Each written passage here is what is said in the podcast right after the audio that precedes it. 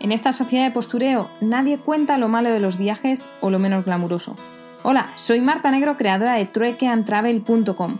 Me encuentro dando la vuelta al mundo haciendo trueque y estoy aquí para contarte los pequeños detalles de mi aventura o esas anécdotas que animan una cena. Así que si quieres saber la cruda realidad de los viajes y viajar conmigo en esta vuelta al mundo, ajustate los auriculares, que nos vamos.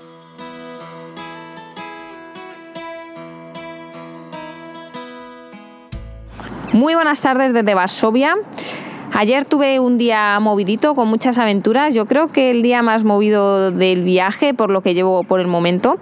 Y ayer estuve pensando que este podcast ya me ha valido la pena estos 23, 24 días ya simplemente por el hecho de haberme contactado con Nitzia.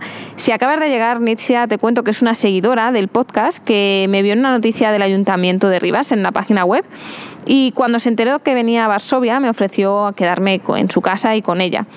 En un principio lo rechacé y eso ahora veo que that was a huge mistake.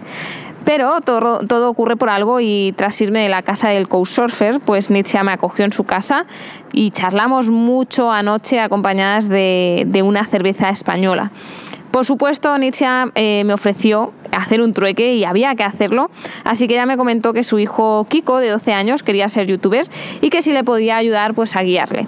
Ayer por la noche ya le estuve contando muchos consejos, aunque ahora mismo, de hecho, le estoy esperando para practicar un poco con la cámara por aquí por Varsovia. Pero bueno, retomo el día. El caso que hoy me he levantado en casa de Nietzsche, que se encuentra en el barrio de Praga, al otro lado del río, y que por cierto hoy me he enterado que es el río Vístula, que es el mismo de Cracovia y de la leyenda del dragón. Y es el único río, por lo visto, 100% polaco porque nace y muere en Polonia. Y bueno, tras dar un paseo por uno de los parques de la ciudad que estaba ahí cercano, pues he tenido la suerte de poder asistir al cumpleaños del hijo de Nietzsche, de Kiko, que ha cumplido 12 años, y el cual hemos celebrado una bolera. Bueno, no hace falta decir que he ganado, ¿no? Contra los adultos, eso sí lo aclaro, que no penséis que soy una osiva, pero bueno, ya me considero una afortunada por el, hecho de poder haber asistido aquí a un cumpleaños en, en Polonia. Después de eso hemos vuelto al barrio francés y junto con una amiga de Nietzsche, con Begoña, que es una futura profesora de español, eh, así que yo ya os cuento que si sabéis de algún polaco interesado en aprender español aquí, pues ya sabéis, me podéis contactar y os pongo en contacto con ella. Y la verdad es que Begoña me ha contado un montón de cosas interesantes. Eh, me contaba que ese barrio francés, donde es la casa de Nietzsche, pues que era una antigua zona industrial y que se estaba revitalizando mucho eh, durante todo este tiempo. ¿no? Y de hecho que era una de las pocas zonas originales, digamos, que no había sido reconstruida de toda Varsovia. En el año 43 pues, se destruyó el gueto completamente, arrasaron con ello y expulsaron 3 millones de judíos. Y bueno, de toda esa destrucción solo ha quedado en pie un trozo del muro, una sinagoga y dos casas que de hecho han sido rehabilitadas. Un año después de ese 43, en el 44, pues se, levantó una resistencia polaca eh, que no venció, porque en este barrio francés estaban los soviéticos y bueno, esperaban que les apoyasen y demás, no lo hicieron, pero gracias a que en este barrio eh, francés estaban los soviéticos, pues no se destruyó y no desapareció y en esta zona pues se pueden ver edificios que son originales.